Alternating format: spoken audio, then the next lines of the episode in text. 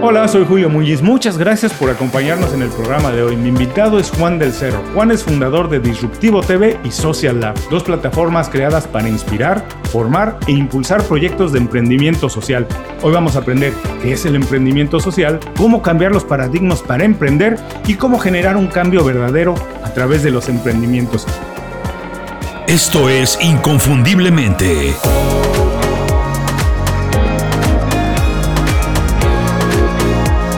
Sé extraordinario en lo que haces. Juan, muchas gracias por hacer tiempo para platicar con nosotros. Para quien no está muy familiarizado con tu trayectoria, con el trabajo que haces, platícanos brevemente cómo llegaste hasta el punto en el que te encuentras hoy. Hola Julio, pues muchas gracias por invitarme. Antes que nada, me, encanta estar acá. Eh, eh, me, encanta el concepto del podcast. Eh, pues mira, la verdad es que es una historia que puede ser muy larga el cómo llegué hasta acá pero mm, reduciéndola un poco, yo llevo 15 años trabajando en, el ecosistema de impacto social desde la universidad y hace 8 años decidí salirme de las organizaciones, eh, de, la sociedad civil, de las organizaciones de fines de lucro, para involucrarme a trabajar directamente con empresas sociales, con emprendedores sociales. Y mm, pues aprendiendo del tema, enamorándome mucho del tema, fue que poco a poco, sin querer queriendo, fui creando un proyecto que ahora es una empresa social que se llama Disruptivo TV y junto con Social Lab México, eh, en la cual pues, nos dedicamos a impulsar todo el tiempo a jóvenes que quieren crear sus propias empresas de impacto. Oye, la verdad, qué divertido. Tengo muchísimas preguntas a partir de esto, pero eres un necio irreductivo porque emprender en Latinoamérica, en nuestros países, es complicado. Emprender con fines sociales, me imagino que muchísimo más, porque son palabras que no van muy de la mano. Emprender está pensado con esta idea de generar, que de generar bienestar, pero en el concepto que nosotros tenemos como fuimos educados, que es de acumular, no necesariamente de, de, crear bienestar. ¿Cuáles han sido los principales retos que te has enfrentado en, en, la carrera de emprender de manera social? Sí, es una súper pregunta, la verdad. Y, y, mira, yo lo que siempre digo antes, antes que nada para aclarar el tema es, las empresas sociales, como son empresas, ¿no? que además, como bien dices, tienen este enfoque de, generar impacto social, pues enfrentan a los mismos retos que las empresas normales. O sea, de cajón tienes las mismas broncas, ¿no? O sea, construir un buen equipo es un reto, conseguir tus ventas es un, es un reto, ¿no? Que tu producto haga, haga fit, encaje bien con el mercado es, es siempre un reto. Pero además de, los problemas de los negocios, pues además tienes que asegurarte que generas impacto y que tu impacto, pues sí estás resolviendo las problemáticas que, te dices que estás resolviendo. Entonces, em, pues tienes como esa capa extra, ¿no? De, problemáticas y de retos a los que te tienes que enfrentar.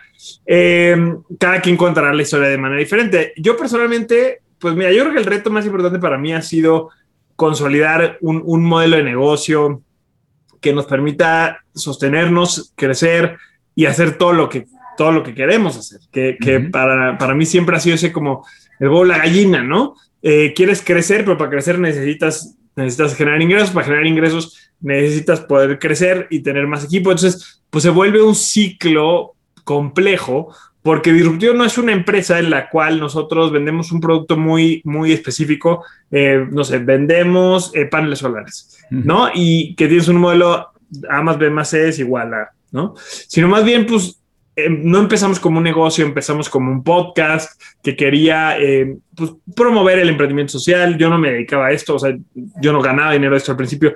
Fue tomando fuerza, fue convirtiéndose en medio de comunicación. Nos fuimos, fuimos creando las áreas de, educación, de aceleración de empresas. Entonces, se ha ido construyendo en el camino y pues sí, aunque sí nos hemos detenido en el camino a planear y en fin, pues no teníamos un modelo de negocio muy claro desde el principio. Entonces nos ha tocado probar miles de cosas, nos ha tocado validar ha habido cosas que han funcionado muy bien, ha habido cosas que no han funcionado bien y es un proceso continuo y constante. Este, el año pasado, pues, reinvéntate otra vez todo para que todo sea digital, ¿no? Y, lo que hacías presencialmente, que nosotros teníamos una parte muy fuerte de talleres, cursos, bootcamps, pues va para atrás, hijo. Entonces, mm. yo creo que ese ha sido el reto más grande. Em, eh, pero bueno, como que tratar de, de siempre hacer coincidir lo que quieres hacer con eh, lo que el, negocio te da, porque, por ejemplo, nosotros hacemos mucho, este ya es un reto, digo, están en el mismo canal, pero quizás los dividiría en dos, ¿no? Primero, pues es consolidar ese modelo de negocio y dos, es consolidar pues todo lo que tú quieres hacer que no alimente ese modelo de negocio. Para nosotros, por ejemplo, el medio de comunicación, eh, muchos contenidos que generamos no generan ingresos. el, pues el podcast durante muchos años no generó nada de ingresos, la publicación de contenido en la web, la publicación de los libros que tenemos, muchos de nuestros cursos en línea no generan un ingreso directo. Entonces, sabemos que alimentan nuestra misión, alimentan nuestro propósito, nuestro impacto social, pero no a la fuerza hacen crecer el modelo de negocio. Tenemos otras actividades que alimentan el modelo de negocio. Entonces, siempre ha sido difícil balancear estas dos, eh, que creo que es algo que nos pasa mucho a los emprendedores, que quieres hacer 100 cosas, pues tienes que ir entendiendo que pues debes de ir, no sé si de una en una, pero sí de dos en dos o de tres en tres, ¿no? En lugar de, de, de, de 20 en 20, ¿no?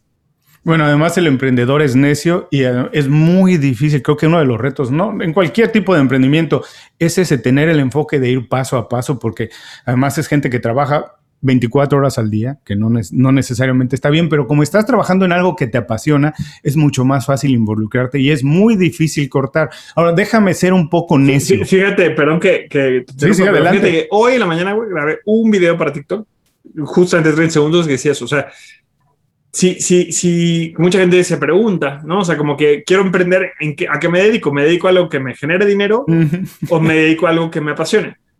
Y yo lo que siempre digo es, mira, la generación de dinero es compleja y tardas, vas a tardar un tiempo en generar ingresos. Si tu única motivación es generar dinero de tu proyecto, pues es muy probable que acabes dejándolo, porque vas a tardar.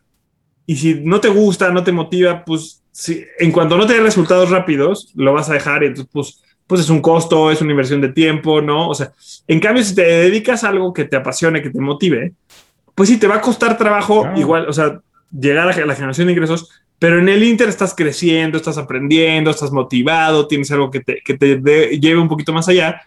Y eso te sostiene hasta el punto en el que generas ingresos. A huevo tienes que llegar a generar ingresos. Si no, no vas a poder vivir de eso pero si tienes esta otra parte que complementa y yo creo que cada vez el emprendimiento tiene que ver más como una visión integral que no es nada más la lana, sino es también mi crecimiento personal, el impacto que genero, la trascendencia que tengo, que me apasione, que me guste, ¿no? Y, creo que el, mundo ideal para todos es que nuestros emprendimientos puedan cumplir con todo eso eh, de manera, ah, no, no voy a decir balanceada, porque no sea 50-50, pero sí armónica, ¿no? Eso, me gusta la palabra que es armonía. Y fíjate, estoy completamente de acuerdo contigo. Yo como lo veo en el caso mío, digo, muchos años trabajé en grandes corporaciones, pero yo siempre lo que he intentado hacer es un estilo de vida, más que un emprendimiento o algo, es tener un estilo de vida que me permita hacer cosas que me apasionan, cosas que me gustan, seguir creciendo, descubriendo y que todo está más o menos bajo el mismo paraguas, ¿no? Por ejemplo, yo no tengo, yo siempre explico esto, yo no tengo dos vidas. El viernes a las 6 de la tarde no empieza mi vida de fin de semana lo que hago el fin de semana de alguna manera está relacionado a mi actividad profesional. No trabajo el fin de semana, pero si veo un documental, si veo una película, siempre le estoy buscando un ángulo de cómo puedo incorporar eso a mi trabajo, cómo puedo hacer esto, esto me hace más creativo. Las personas con las que me reúno el fin de semana más o menos tienen lo mismo. Nos divertimos, pero queremos que esa parte alimente también la parte profesional y la parte profesional alimente la parte personal. Entonces creo que eso que tú dices es muy cierto y además válido. Y hay que decírselo a la gente con claridad.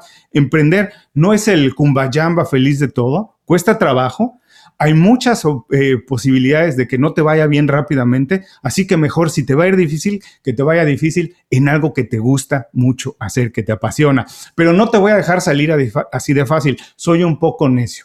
Y tú dices que ustedes tienen los mismos retos que cualquier otro emprendedor. Y, y como me lo planteas, estoy completamente de acuerdo, tienes que hacer funcionar una compañía como tiene que ser, tienes que tener los mismos valores más o menos de buscar la excelencia, de buscar la productividad, cosas así. Pero creo que ustedes que emprenden de manera social al mismo tiempo se enfrentan con muchas cosas como la mentalidad de las personas, de decirle que estás haciendo un emprendimiento social que además tu último, tu último objetivo o uno de los últimos objetivos. No es necesariamente generar riqueza, sino generar bienestar, no te causa mucho conflicto a la hora de hacer presentaciones, de hacer un pitch de una idea, de decirle a las personas, esto es lo que estamos buscando, no se trata de volvernos ricos, no queremos encontrar el nuevo unicornio que va a venir Silicon Valley a comprarnos, sino lo que queremos es cambiar el mundo. Fíjate que es, una muy buena pregunta porque además lo, lo chistoso de nosotros es que nos pasa a dos niveles, porque nosotros somos una empresa social, pues tenemos que explicar eso cuando pichamos disruptivo y cuando presentamos disruptivo para que la gente entienda, pero además nos dedicamos a eso, o sea, nuestro negocio es explicar y formar a las personas para que creen empresas sociales, es como doble chamba, porque si la gente entiende lo que nosotros promovemos, nos va a entender a nosotros también. Eh, y, como yo soy, pues obviamente muy vocal del tema y hablo mucho y genero mucho contenido, pues sí, mucha gente nos pregunta, ¿no? En, muchos espacios nos toca eh, explicar estos conceptos. Eh, no me voy muy lejos. Hoy en la mañana, antes de levantarme, que abrí los ojos y me quedé en Instagram un ratito, justamente me escribió un chavo, no, no, sé de qué país, este, contándome, o sea, haciéndome varias preguntas de las primeras cosas que me preguntó fue que si yo era un emprendedor social o un emprendedor con fines de lucro. Y yo le dije, no, pues es que yo soy un emprendedor social. Los emprendedores sociales tenemos fines de lucro. Una cosa son las organizaciones de la sociedad civil, que son sin fines de lucro, las fundaciones, las ONG, ¿no? Y otra cosa son las empresas sociales, que esas sí tienen fines de lucro. Y me dijo, es que mi maestra me dijo que las empresas sociales no tienen fines de lucro. Le dije, no, pues dirá a tu maestra que está equivocada. O sea, no como atacando a la maestra. O sea, yo entiendo que es un tema nuevo para mucha gente que tiene esta confusión. La palabra social tiene una connotación de mucha tradición, de muchos años, que la gente entiende por social caridad. Y no es cierto. O sea, social es lo que se refiere a las necesidades sociales de las personas, este, al impacto social. Pero el impacto social puede ser visto desde el punto de vista filantrópico, pero también desde el punto de vista de los negocios, que obviamente esta, esta segunda forma de verlo, que es la que nosotros promovemos en Disruptivo, es más nueva. Por eso la gente no lo tiene. Pues, todo el tiempo hay que aclarar eso. Todo el tiempo hay que aclarar que eh, hay una figura ¿no? de, empresa social que es resolver problemáticas con modelos de negocio que es distinta, aunque comparten características con las figuras de, el, eh, de los modelos filantrópicos, que ahí sí tienen igual los fines de, impacto social, pero eh, sin fines de lucro. Ahora, lo que sí quisiera como, como agregar a esa definición, también un poco por, por la pregunta, es definitivamente el objetivo de una empresa pues no es todo mundo volverse rico, ¿no? Porque cuando es el objetivo de una empresa, yo, o sea, yo creo, y lo hemos visto muy claro, no, no yo creo, lo hemos visto muy claro, cuando el objetivo de una empresa es más que nada maximizar utilidades, acabas cometiendo muchos errores y muchos sacrificios y continúas generando impacto negativo en pos de maximizar la utilidad. Porque si tu único objetivo es maximizar el dinero, y te puedes ahorrar unos dólares eh, usando un plástico no reciclable en tus empaques, lo vas a hacer. Entonces vas a generar un impacto negativo al medio ambiente. Te puedes ahorrar otro poco de dinero, eh, ¿cómo se llama? Sacando la, la, producción a un país donde le pagues a la gente por abajo de los sueldos, que no hay una legislación correcta, entonces que no respete los derechos humanos de las personas y que no les pagues salarios justos, lo vas a hacer porque estás priorizando la maximización de utilidades. Entonces, las empresas sociales definitivamente, en su congruencia, pues tienen que tener prácticas éticas y priorizan el impacto social, pero no es el impacto sobre el negocio. el, objetivo no es volverte rico, pero el objetivo tampoco es solo generar impacto, porque si no generas negocio, entonces no puedes existir, no puedes crecer. Entonces, ah, yo sí, por ejemplo, estoy un poco, bueno, que sí en contra, pero no estoy de acuerdo con, con, con, toda la herencia cultural que traemos de Silicon Valley, ¿no? Este concepto de los unicornios y de, wow, el siguiente unicornio. Porque lo que buscan, o sea, ¿qué es lo que define un unicornio? Es el valor de las acciones de la empresa, ¿no? ¿Y quién le pone el valor a las acciones de la empresa? Pues los accionistas, los inversionistas. Ni siquiera es los clientes, ni siquiera es el valor que genera el mercado. Tienes empresas como WeWork o Uber que son unicornios, y Uber, por ejemplo, pues además de tener muchísimos problemas éticos y de laborales y demás, este, yo no tengo nada en contra de Uber, simplemente es, el, es la realidad, ¿no? Pues genera pérdidas desde hace muchos años en pos de la pero se celebra que es un unicornio. ¿Cuánto vale? Entonces, a mí me parece que, que promover esa, ese, esa cultura de que el valor o el éxito de una empresa se define en cuánto vale a ojos de los inversionistas, estamos alejándonos del valor real que la empresa genera en el mercado, que la empresa genera sobre todo pues, en la sociedad. Ahora, hay, hay, una contracultura que viene creciendo cada vez más de que en lugar de buscar cebra, en lugar de buscar unicornios hay que buscar cebras, ¿no? Y me encanta el concepto de la cebra. No, no, las cebras no solo son empresas sociales, hay cebras de todos tipos, pero sí las empresas sociales suelen ser cebras. O sea, la cebra igual es una empresa, igual tiene que comer, pero la cebra trabaja en grupo, ¿no? O sea, para que una cebra tenga éxito tiene que sobrevivir la manada. El unicornio no. El unicornio destruye todo lo que está a su paso porque es un animal único, ¿no? Además, el unicornio es un animal mítico que no existe cuando la cebra es un animal real.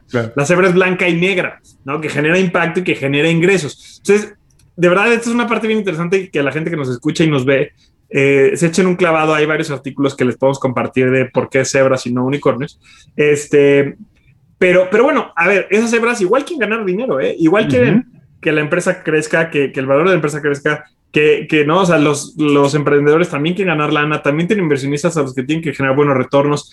Se está comprobando que, que hay muchas inversiones de impacto generan mayor retorno aún que las inversiones tradicionales. Eh, no, el tema de la energía renovable, por ejemplo, está cada vez rindiendo más, más retornos que las energías fósiles. Entonces, tampoco es, o sea, como recalcar que no es caridad, pero el principal driver no es el dinero, ¿no? O no es el único driver. Tiene que ir siempre de la mano. Y, la, y, cierro ya, porque me puedo, me puedo seguir mucho con este tema, pero rompiendo también un mito de que la gente cree que por el impacto, o sea, para maximizar el impacto tienes que sacrificar el ingreso. Y es al revés para maximizar el impacto tienes que maximificar el negocio. Esto me lo dijo un emprendedor, el fundador de Javier Orayambur, o sea, tiene un apellido muy raro, pero es fundador de una empresa que se llama Sala 1 en México. Son clínicas de salud visual ¿no? Empezaron con cirugía de cataratas y hoy ya tienen un montón de servicios eh, de bajo costo para familias que no tienen hoy acceso a su salud privada y que pues tampoco tienen y que tampoco encuentran estas soluciones en, la salud pública del gobierno. Y él me dijo, mientras más rentables somos, más impacto generamos y mientras más impacto generamos, mejor negocio tenemos. ¿Por qué? Si en las clínicas tienen un modelo donde pueden vender las cirugías de cataratas muy baratas, pues van a tener muchísimos clientes porque esos clientes nadie más los está atendiendo. La gente va a venir de todo el país a su clínica a operarse. Y pues mientras más clientes tengan, si tienen un buen margen, pues van a ganar más lana. Entonces, mientras más negocio, más impacto, porque si es rentable, pues vas a abrir más clínicas. Y si abres más clínicas, pues vas a impactar a más personas, le vas a regresar la vista a más personas. Entonces, entender que no es negocio versus, de hecho yo mucho tiempo traía en mi cartera un post-it, ¿no? Que, que no era negocio versus, sino es a más negocio, más impacto, más negocio, más impacto. Sí, el cambio parece ser que está en cómo está estructurado el negocio, ¿no? Aprovechas más o menos las mismas herramientas, pero cómo está estructurado tu negocio. Y comparto contigo, yo tampoco estoy en contra de la filosofía de Silicon Valley, pero tampoco la celebro eh, a manos llenas. Creo que hay cosas muy buenas que aprenderles, pero también ha generado algunos problemillas, como mencionabas el caso de Uber, que tiene muchos problemas de cómo tratan a su gente y en fin, y otros que pueden ser más grandes y que, como dices, podríamos pasar horas aquí.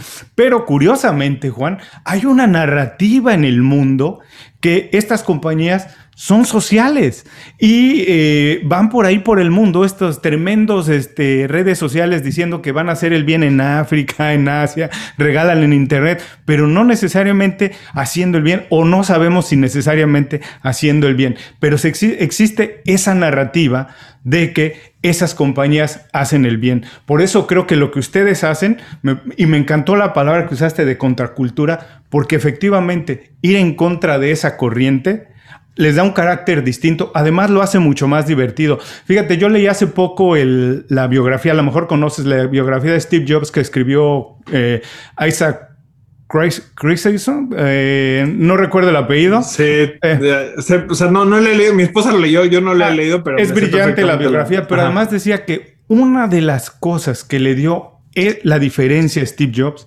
el que era un, era un, un ente nacido en la contracultura.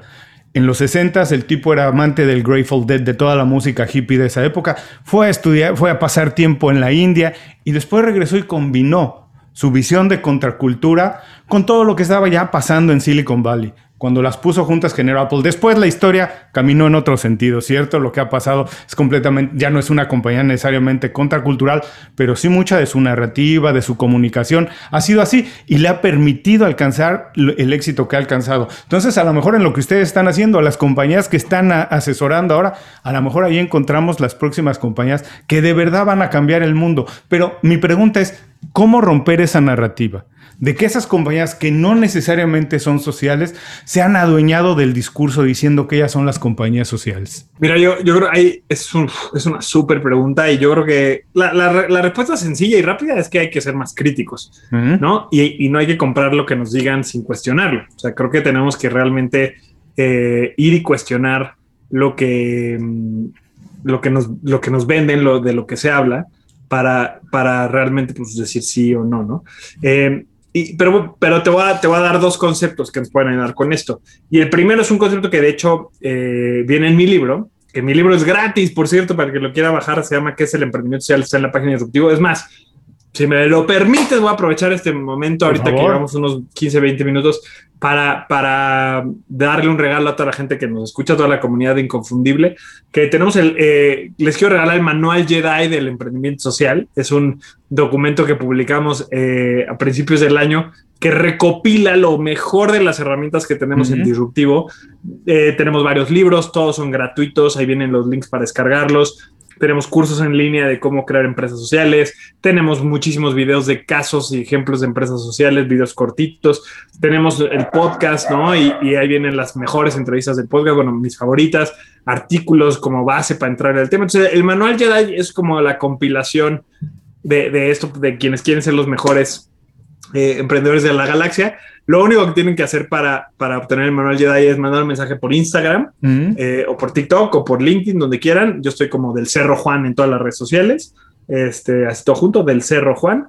Eh, y, díganme que me escucharon o me vieron en Inconfundible y yo feliz de compartirles.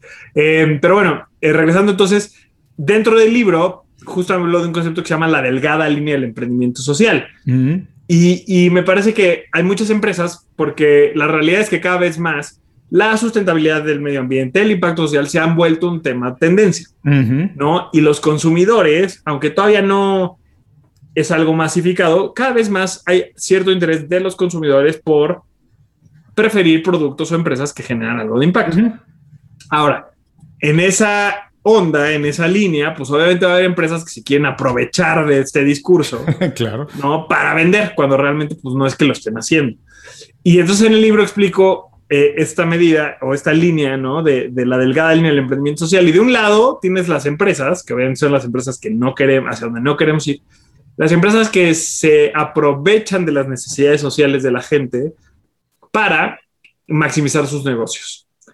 ¿No? Se aprovechan de las necesidades de las personas para maximizar sus negocios. Del otro lado de la línea tenemos las empresas que se aprovechan de los negocios para resolver las necesidades de la gente. ¿no? Y, y la diferencia en el lenguaje está, es, sencilla, pero es bien importante. El ejemplo que yo pongo en el libro es, suponte una empresa que llega a una comunidad donde la gente no tiene zapatos, ¿no? Y, y, una comunidad en conciencia de pobreza. Y entonces la primera empresa, ¿no? La que está del lado de la línea, que se aprovecha las necesidades, dice, oye, aquí la gente tiene zapatos, no tiene a dónde ir a comprar zapatos, así que si yo pongo una empresa de zapatos, pongo una tienda de zapatos, a huevo me van a comprar. No tienen de otra. Lo voy los voy a vender a un precio que les alcance ¿no? Pero quizá les, se los vendo a crédito, que me acaben pagando el 200% del valor del zapato en, pequeños pagos y Y además, pues no, no, le interesa cuánto camina la gente al día, no le interesa qué tipo de piso es, no le interesa si llueve, si hace mucho calor, no le interesa eh, el, tipo de pie que tiene la gente, los materiales. Entonces, ¿qué va a hacer? Va a ser un zapato que no se adapta a las necesidades de las personas, ¿no? Que le lastima a la gente, que se rompe, que es de mala calidad, que si se, se, moja porque es una zona que llueve mucho, se loda, pues sí, la gente pues va y compra el zapato, pero en realidad no resuelve su necesidad. Y de hecho, pues a la empresa le conviene que el zapato sea de mala calidad y que se porque no tiene otra más que volverla a comprar. ¿Qué hace esta empresa? Va a hacer el zapato de la menor calidad posible para abaratarlo lo más posible, ¿no?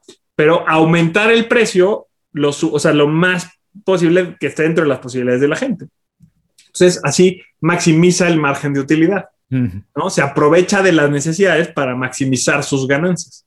Ahora, ¿qué pasaría del lado de la empresa social? La empresa social va a entender todos estos problemas de la comunidad, se va a acercar a la comunidad, va a caminar con ellos, va a caminar en esos, en esos caminos, va, va a hacer todo, todo, todo lo posible para entender realmente cuál es la necesidad que tiene la comunidad, para poder hacer un zapato que resuelva esas necesidades ¿no? Que pues, sea impermeable o que no acumule humedad en el calor, que sea de materiales locales, ¿no? Entonces, maximizando la calidad del zapato, que la familia, que la gente se la compre una vez y le dure siete años el zapato, ¿no? Sabiendo que las familias no tienen los ingresos necesarios para estarse comprando zapatos a cada rato. Entonces, vender el, o sea, aumentar la calidad del zapato lo más posible, pero que aún así siga siendo accesible para las familias, que lo puedan comprar para que sea negocio. Entonces, obviamente reducen su ingreso, pero pues van a resolver la problemática. Entonces, ahí está el ejemplo claro de quien se aprovecha de las necesidades para maximizar el negocio y quién se aprovecha de los negocios para resolver necesidades. Eh, lo que tenemos que ir identificando nosotros es de las empresas que nos andan diciendo todo el tiempo que son buenas, que ayudan, pues quién realmente, o sea, de qué lado de la línea están. y, y, en ese sentido, una, una prueba que tampoco es que sea como 100%, ¿no? Pero normalmente, y esto también no es nada más una métrica, sino también es un tip, las empresas sociales no deben de vender basadas en el impacto. ¿A qué me refiero? Si yo genero impacto, esa no es mi herramienta de venta. O sea, yo no te voy a andar diciendo que este, yo no te voy a andar diciendo, cómprame porque soy bueno, cómprame porque soy medioambiental, cómprame porque, ¿no? Porque mira qué buen impacto. No, la empresa social tiene que vender basada en el valor de sus productos o servicios. La gente no le va a comprar basada en el impacto. Si todo el tiempo te estoy diciendo, mírame, soy bueno, mírame qué bueno soy, mira que hay algo detrás. Hay que ver si realmente la empresa es tan buena como dice. Porque probablemente acá te están diciendo, mira, reciclamos 100 botellas al año. Qué gran programa de reciclaje tenemos. Pero del otro lado producen 100 millones de botellas. ¿No? Es un, es un ejemplo. Claro. Eh, entonces hay que estar viendo las empresas sociales. Pues no, yo creo una botella que es de plástico 100% reciclable, recupero el, el 95% de mis botellas eh, pero lo que te voy a tratar de vender es que, pues, esta es una mejor botella que las demás. O sea, no te voy a andar diciendo, mira qué bueno soy. ¿No? Eh, la gente, el error, un error común que, que muchas veces pueden tener eh, o en el que pueden caer las empresas sociales es que creen que la gente les va a comprar porque son, comprar porque son buenos. Y mm. no, la gente va a comprar porque generan valor, le generan valor al cliente. Tú como empresa social le compites a todas las otras empresas del mercado, no nada más a las empresas sociales. Entonces tienes que basar tu estrategia en tener un gran producto, un gran servicio y no decir que solo porque genera ese impacto la gente te va a comprar. ¿no? Entonces yo creo que si tenemos estas dos cosas en cuenta como consumidores, podemos empezar a ser más críticos y entender quién lo hace realmente y quién no.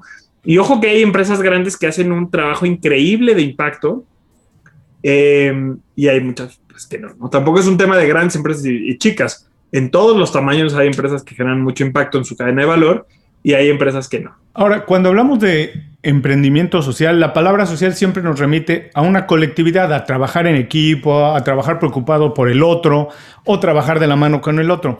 Pero también la palabra emprendimiento celebra mucho estos triunfos de personas que son pues fuera de lo normal, para bien o para mal, ¿cierto? Mira, lo que está pasando en los últimos días es los medios están vueltos locos celebrando que tipos, personas individuos eh, están volando al espacio, ¿no? Gastando millones de dólares para volar ellos al espacio. Eh, y no celebrando que lo haga una compañía, se celebra al individuo. Pero cuando se, celebra, cuando se habla de, de, de emprendimientos sociales, te digo, necesariamente nos remite a la colaboración. Y hablábamos también, hablabas, platicabas de esto, del impacto social, de, utilizar a lo mejor eh, eh, materias primas cercanas a la comunidad. Es, ¿Tú dirías que a lo mejor en el mediano plazo, para cambiar un poco la tendencia de cómo está eh, el, impacto social, lo que está pasando con el calentamiento global, el emprendimiento social será más que una oportunidad, será una responsabilidad de todos para un poco cambiar la dinámica de lo que está pasando en el mundo? son, dos, son dos temas, ¿no? Y, están buenísimos. El tema de, el primer tema, el tema del trabajo en, grupo, en comunidad. Yo creo que una realidad es que nadie logra nada solo. Nadie, ¿no? O sea, eh, incluso si tú estás freelanceando y, diseñas y, no tienes empleados y, eh, y no tienes socios, y, pues tú freelances, pues necesitas de las herramientas que alguien más creó para poder diseñar y necesitas de WhatsApp para poder llegar a tus clientes y seguramente vas a necesitar que alguien te recomiende para llegar más clientes. Nadie logra nada solo. Mientras más entendemos esto, pues más fácil va a ser nuestra chamba, porque entonces eso quiere decir que tenemos que saber aliarnos con otras personas, tenemos que tener que saber crear en sociedad, tenemos que saber crear grupos de trabajo. No significa contratar, llegar a un punto en que quizá contratas gente, pero en lo que contratas gente o no, pues te tienes que saber asociar y colaborar. Yo, por ejemplo, estuve tres o dos, dos o tres años solo con Disruptivo Social Lab, pero en el espacio en el que trabajaba, pues estábamos varias personas en, el mismo, en la misma situación eh, construyendo proyectos de apoyo a emprendedores que nos ayudábamos muchísimo.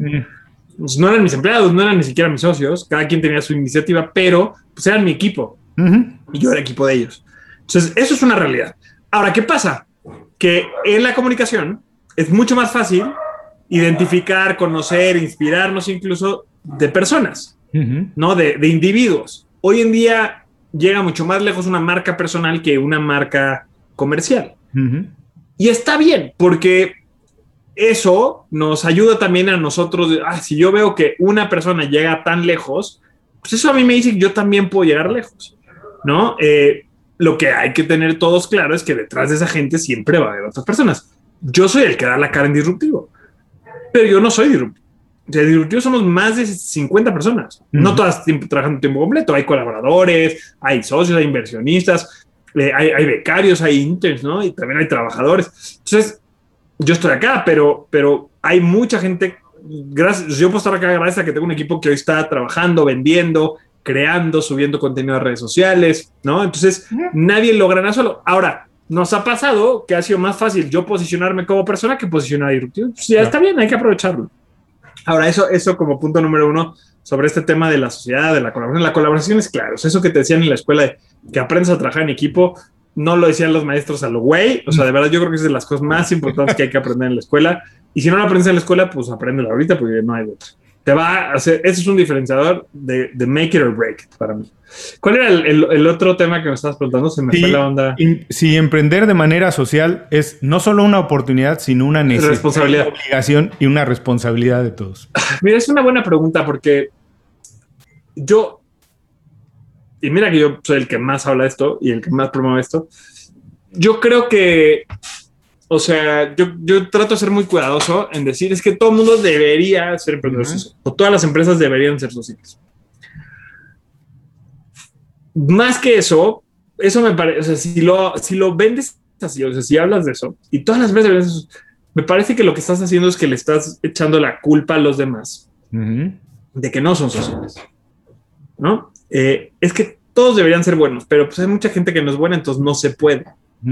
Porque ese es el, ese es el, el, train of thought, ese es el, lo que te lleva. No todas las empresas deberían ser sociales. Hoy, pero hay muchas empresas que no son sociales, ah, entonces no se puede ser social, pero el mundo no va a cambiar. Versus lo que yo sí creo es que cada quien debiera asumir su responsabilidad. ¿No?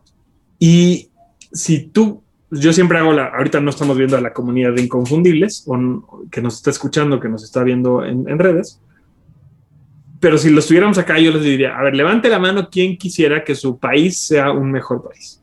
Que en su país haya menos pobreza, que en su país haya menos desigualdad, que en su país haya menos violencia de género, menos en su país, en su ciudad, en su colonia, ¿no? o en América Latina, en donde sea que estés. Normalmente el 100% de la gente que está poniendo atención levanta la mano. No hay nadie que diga, no, hoy las cosas están chingón como están. Menos ahora, ¿no? Con COVID y con la crisis.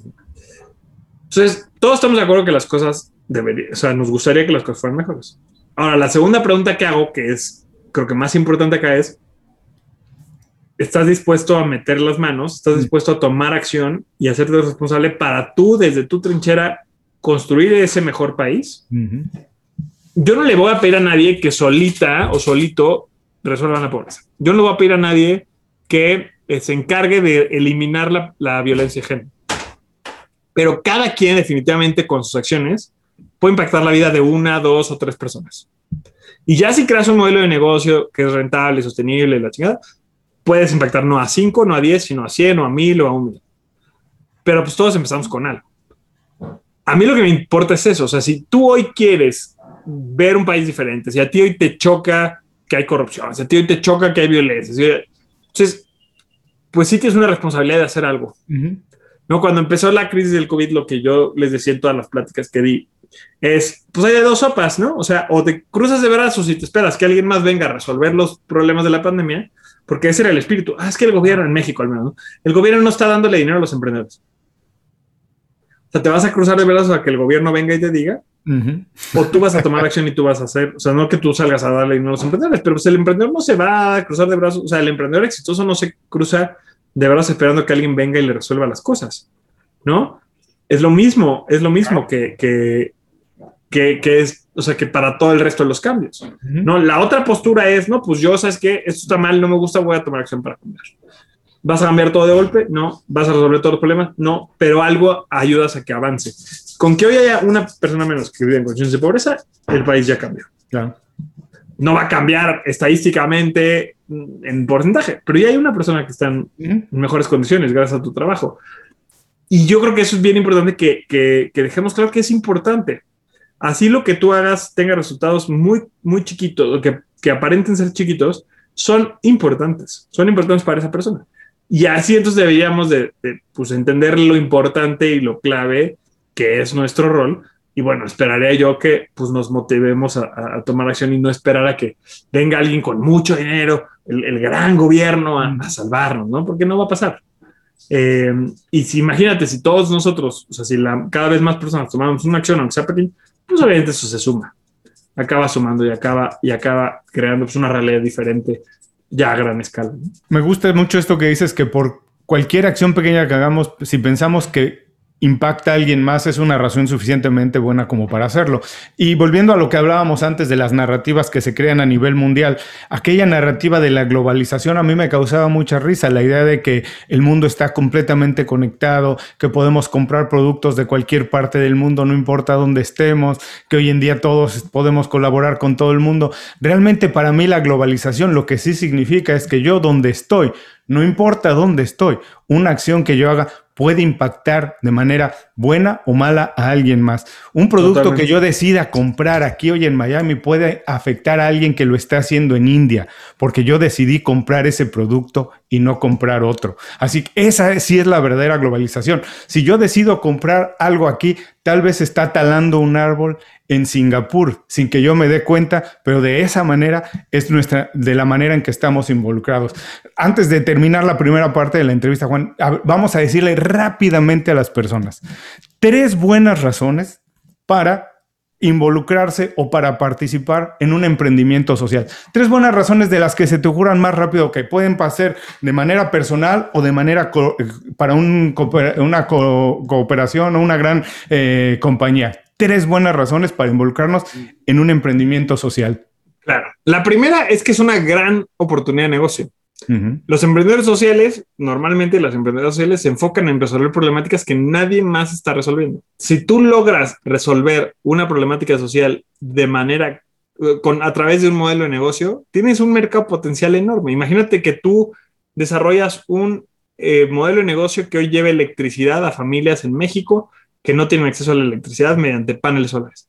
Hay 6 millones de familias que hoy no tienen acceso a la electricidad. tú puedes ser, o sea, con que le llegues al 10% del mercado, al 1% del mercado, y es un mercado enorme. Entonces, la primera es que es una gran oportunidad de negocio, ¿no? La, la primera buena razón. La segunda razón es que todos tenemos problemas que nos molestan, todos tenemos problemas que, que nos duelen. Esos problemas convertidos en el motor de un proyecto de negocio se convierten en nuestras pasiones. Y como lo decíamos al principio, tiene muchas más oportunidades de tener éxito quien emprende en algo que le apasiona versus quien, quien emprende en algo que solamente le da más dinero. Y tercero, y que me parece que es la más importante, pero pues es la menos de negocio, pues es que todos queremos vivir en un mundo mejor. Y ¿por qué no, si es viable, por qué no crear proyectos de negocio que nos ayuden a construir todos ese mundo mejor? Visita inconfundiblemente.com. Todo lo que necesitas para destacar en lo que haces en un solo lugar. Gracias por seguir con nosotros. Estoy platicando con Juan del Cerro. Juan, ha sido una primera parte de la entrevista, la verdad, súper buenísima. Hay que escucharla muchas veces porque hay muchas ideas ahí que podemos tomar nota, anotar. Y por cierto, les digo a todos los que nos están escuchando, cuando Juan amablemente dio sus redes sociales para poder descargar todo el material que regalan en Disruptivo, no se preocupen si no pudieron tomar nota, regresen a las notas del programa más tarde, cuando lleguen a su oficina, cuando dejen de hacer ejercicio y dejaremos los enlaces directos a estas ligas. Ahora lo que quiero es meterme un poquito más a Juan, a cómo ha trabajado, cómo ha conseguido las cosas que ha conseguido, porque seguramente de esas ideas, de esas estrategias, también podremos enriquecernos. Lo primero, dime, ¿cuáles ha sido o cuál o cuáles han sido los hábitos definitivos para que hayas conseguido muchos más logros? Pues mira, la realidad es que yo soy la excepción en este tipo de preguntas porque yo soy cero organizado, cero, o sea, no, la verdad es que, quien, quien, quiera una receta de cinco cosas que hacer en la mañana, no venga conmigo. Eh, normalmente yo creo que esas cosas no funcionan a menos que seas alguien súper estructurado. Pero bueno, eso no dice que no tengan ningún hábito. Yo creo que tengo eh, dos hábitos eh, que han sido muy buenos para mí.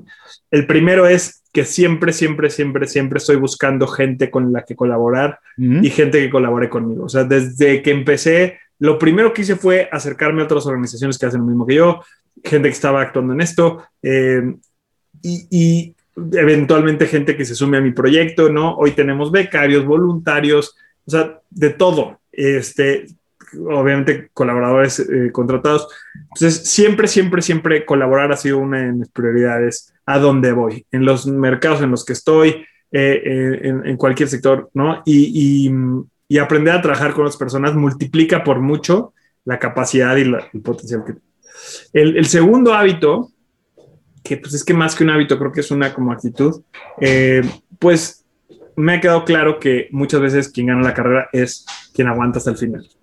Y pues no hay más, muchas veces no hay más que estar chingue y chingue y chingue, chingue y chingue, chingue, chingue, chingue. y llevo ocho años, no hemos logrado resolver todos nuestros problemas. Probablemente no vamos a lograr resolver todos nuestros problemas en otros diez años más pero aquí vamos a estar dándole duro, aprendiendo, por supuesto, o sea, no, no es estarle chingando al güey, pero, pero aquí vamos a seguir dándole con todo.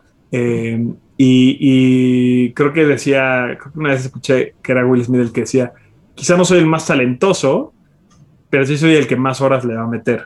Y eso va a hacer que, y eso hace toda la diferencia. Bueno, en el, en el ámbito, en el slang de los emprendedores le llaman resiliencia, ¿no? Y es como que básica tenerla porque de verdad que toma mucho tiempo. Ahora, platícame, actualmente, ¿qué estás haciendo para hacer mejor tu trabajo? ¿Qué estoy haciendo hoy para hacer mejor mi trabajo?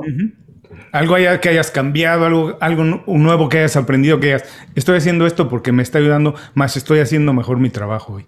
Fíjate, esa es una súper buena pregunta. Eh, de nuevo dos, dos cosas, ¿no?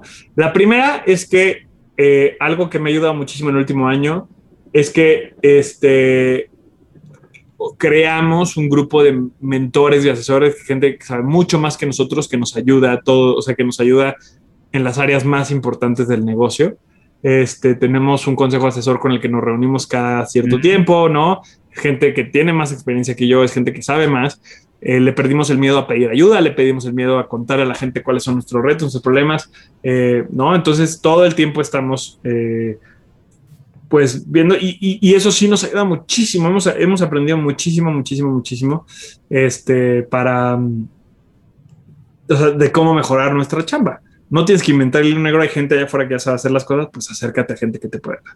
La otra es que, la otra que hemos, este, que he implementado, que va de la mano, es, como una acción doble, pero por un lado es que la verdad cada vez he aprendido a soltar más la chamba al equipo y aprender que cuando tú no haces las cosas no todo va a salir como tú quisieras, pero está bien. O sea, obviamente tampoco es como que salgan las cosas al chile, pero, pero si tú formas al equipo, si confías en tu equipo, ¿no? Eventualmente tu equipo va a empoderarse y va a hacer las cosas muy bien. Y lo que va de la mano con eso es que hemos implementado últimamente pues sistemas de seguimiento mensual, trimestral, que nos ayudan a, que el equipo no se pierda, ¿no? Y que el equipo no salga. Entonces, para mí han sido, si tú no tienes un equipo, pues tú hazlo contigo mismo, ¿no? O sea, evaluaciones mensuales, trimestrales, vete creando el hábito de no trabajar seis meses y después de ese, o un año, ¿no? Peor aún. Hay gente que pasa cinco años trabajando, trabajando, y de repente dice, logré o no logré mis metas, ¿no? O sea, avancé o no avancé hacia donde quería avanzar. Mientras más cortos sean esos periodos de evaluación, más vas a ir eficientando lo que haces hacia tu meta. Esto no me funcionó, esto sí me funcionó, y pues sobre esto sigo, ¿no? Entonces, eh, creo que esos dos, esos dos eh, acciones han sido muy buenas para nosotros, ¿no? El, asesorarnos, el tener este grupo de, personas que nos guían y el, este, el, el poder confiar en el equipo, pero también eh, teniendo esta, estas evaluaciones. Hoy en la, toda la mañana tuve una reunión de evaluación con el equipo para ver cómo nos fue en todo el primer semestre y qué cambios vamos a implementar hacia el segundo, ¿no? Delegar y el valor de tener un mentor es importantísimo. Ahora platícame, ¿alguna experiencia, oportunidad que cuando se presentó, cuando se presentó, no la viste o no la pudiste o no supiste aprovecharla, pero en retrospectiva la vez y dices, qué tonto, ¿por qué no aproveché eso al máximo? ¿Por qué no le saqué más jugo? Ah, que mira, o sea, creo que ese tipo de preguntas son engañosas porque yo al menos estoy muy contento con cómo estoy, ¿no? Y, y, me ha costado trabajar, ¿eh? Siempre está el FOMO, siempre está el quisiera lograr más, el quisiera eh, entonces, bueno, pues creo que, o sea, como que creo que realmente no hay nada que, que, viva, ¿no? Yo con eso. Creo que si, creo que, que si tuviera que decir algo, pues definitivamente eh, me parece que, que pude haber empezado o le hubiera puesto más atención antes al tema de las redes sociales, por ejemplo, ¿no? De la creación de contenido porque pues cada vez es más difícil crecer en redes sociales, cada vez más difícil. Entonces, em, pues sí, si dices, ay, esos dos años en los que no le metí mucho punch, pues hubiera triplicado mi impacto, ¿no? Eh, le hubiera agarrado la onda No, y, pues sí, pero la verdad también hoy en día he aprendido a decir, estoy contento con lo que tengo. Dejar el FOMO de lado es importantísimo. Siempre hay alguien que va a estar más grande que tú, siempre hay alguien que va a estar logrando otras cosas pero no te puede, o sea, no puedes estar usando eso como medida de comparación o medida de tu éxito porque pues no estás en las mismas condiciones. Seguramente hay gente que te voltea a ver a ti y dice, ah, me hubiera encantado, ¿no? O sea, me encantaría estar como está este cuate. Entonces, trata de verte más a ti, mídete a ti contra el tú del pasado y agradece lo que has crecido, aprende de lo que has de lo que has logrado y de lo que no, en lugar de estar todo el tiempo pensando, ah, ¿qué hubiera hecho diferente? ¿Qué hubiera mejorado? Yo le he regado muchísimo y es gracias a esas cosas que le he regado que hoy estoy acá. Entonces, pues no, no, no me arrepiento. Y fíjate que he tenido experiencias duras, ¿no? Hay, hay mucho, ya he subido muchos videos hablando de eso. Eh, pero bueno, como que pues agradezco esas experiencias duras en lugar de estar todo el tiempo lamentando lo, que pudo haber sido si hubiera salido bien. O sea, un, un, ejemplo muy rápido, ¿no? Uno de mis sueños durante muchos años fue irme a vivir a, Nueva York. Y, y, lo logré. Me fui a vivir con una, en una fundación en la que trabajaba, me fui a abrir las oficinas allá igual estaba viviendo allá y tenía, bueno, iba a una oficina eh, y la pasé de la chingada. O sea, me deprimí, me cortó mi novia, o sea, eh, la pasé muy, muy, muy mal. Eh, me acabó yendo muy mal con la fundación, me regresé antes del año, ¿no? O sea, no estuve ni un año allá. Si no hubiera pasado eso, no hubiera empezado disruptivo. O sea, si me hubiera ido bien, pues me hubiera quedado trabajando en la fundación, quizá hubiera, quién sabe qué hubiera pasado, pero mi plan era estudiar una maestría. Hoy pues tengo disruptivo, tengo todo esto, estoy casado con, no con esa chava, con alguien infinitamente mejor para mí, eh, voy a tener una hija en dos semanas, o sea, no estaría acá si me hubiera ido. Entonces, ¿de qué sirve? O sea, como que hubiera sido otra vida, esta no es Loki, ¿no? O sea, esto no es el programa de Loki donde las variantes y Juan se va por una línea del tiempo y otra, que hay una sola línea del tiempo y hay que estar muy agradecidos por lo que tenemos en, en, en, en la línea en la que estamos ahora. Bueno, felicidades por esa niña. Muchas gracias. Rápidamente, recomiéndanos un libro, película, podcast, lo que tú quieras recomendarnos. Nada más dinos por qué no lo recomiendas para que las personas lo puedan utilizar como una fuente de información o de inspiración. Pues sí, mira, como ven, ah, no, como ven acá atrás, me encantan los libros. Eh, también eso no se ve, pero me encantan los podcasts. De hecho, desde hace mucho tiempo oigo muchísimos podcasts, mucho más de lo que leo. Eh, entonces les voy a recomendar eh, mi podcast favorito y les voy a recomendar tres cosas. Mi podcast, dos podcasts de mis favoritos y este y un libro. El primer podcast eh, son en inglés. Yo escucho mucho en inglés, me sirve mucho para practicar mi inglés. Este, entonces, bueno, pues sí, sorry, ¿no? Que si hay alguien que no habla inglés, pero bueno. El, el primer podcast que me encanta se llama How I Build This, cómo construí esto. que son entrevistas con algunos de los empresarios, empresarias y emprendedores, ¿no? O sea, como que pues, de verdad han tenido un éxito increíble, no sé, desde los fundadores de Airbnb, eh, pero también Richard Branson y, también este, eh, tampoco pura celebridad, o sea, también gente que de repente ha creado empresas que pues quizá no son, no conocemos tanto, pero bueno. Y son entrevistas en las que te cuentan su historia, pero son muy buenas entrevistas. O sea, no es la típica entrevista siempre, sino que son muy buenas, te narran toda la historia. Por ejemplo, está el cuate que, que se trajo a los Power Rangers a Estados Unidos y es una historia interesantísima de cómo aprovechó lo que estaban haciendo en Japón. O sea, tiene unas historias de verdad increíbles. El fundador de Patagonia, que es una de las empresas que más admiro. Eh, y bueno, sin duda, lo recomiendo muchísimo. How I Built This, ¿no? Eh, seguramente en las notas del podcast luego seguro. pondrás el link.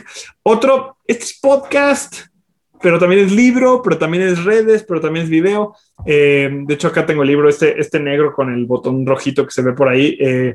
Eh, más, más les voy a recomendar a la persona y ya ustedes lo siguen o lo consumen en el formato que les gusta. Se llama Gary Vaynerchuk, que varía mucho sus temas. Yo lo que les recomendaría es que se vayan a el contenido que generaba hace unos tres o cuatro años, tenía un programa que se llama Ask Gary V, eh, donde la gente le mandaba preguntas de emprendimiento, de redes sociales, de marketing, eh, y él respondía esas preguntas y daba mucho valor.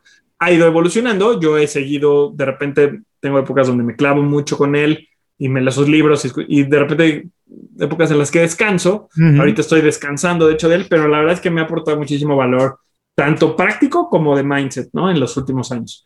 Eh, y un libro o sea, importantísimo, si le interesa saber más sobre el emprendimiento social, es El banquero de los pobres, de Mohamed Yunus, eh, que es la persona que inventó el concepto de la empresa social.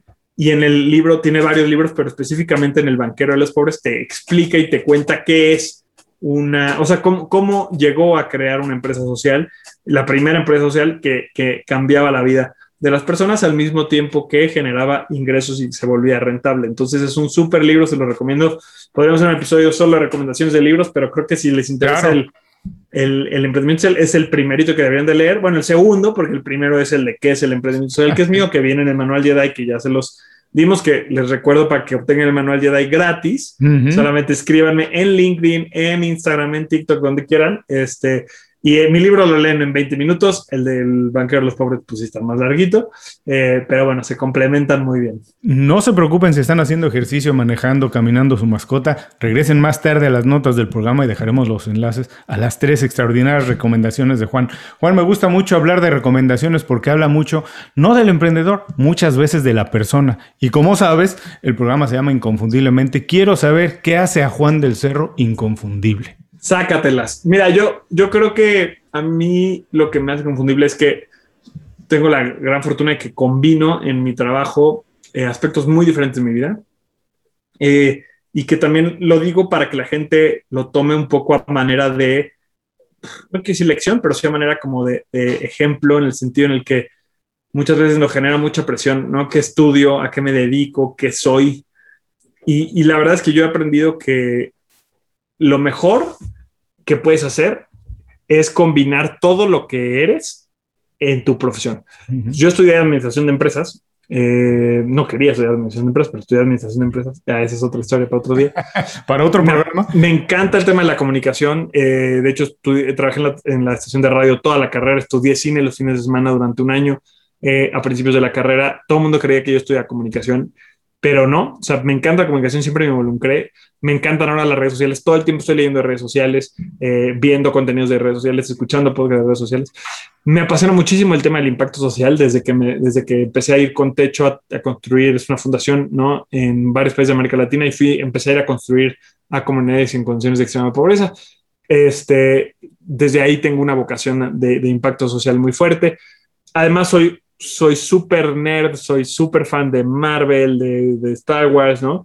Eh, y este, y lo padre es que en Disruptivo puedo combinar todas estas cosas. Claro. No, o sea, porque nos dedicamos a apoyar el emprendimiento, mis conocimientos de administración de empresas de la carrera me sirven mucho en ese sentido. Lo hacemos a través de la comunicación, que es también pues, algo que me gusta, aunque nunca tuve un entrenamiento formal, pues siempre he estado práctica, en la práctica llevo pues, muchos años practicando eh, en estas industrias, lo combino con eh, pues las empresas que buscamos fomentar, son empresas sociales, que viene también ahí de mi pasión por el impacto social. Y además lo combinamos pues, con esta parte de la cultura geek que me encanta, ¿no? Y por eso tenemos el manual Jedi del emprendimiento social. Por eso en mi TikTok saco videos de consejos Jedi para emprendedores sociales. Los miércoles tengo un programa en la que se llama Mentorías Jedi de Emprendimiento Social, que tu comunidad también si quiere una mentoría se puede sumar al programa. Escríbanme en redes sociales y les mando el link.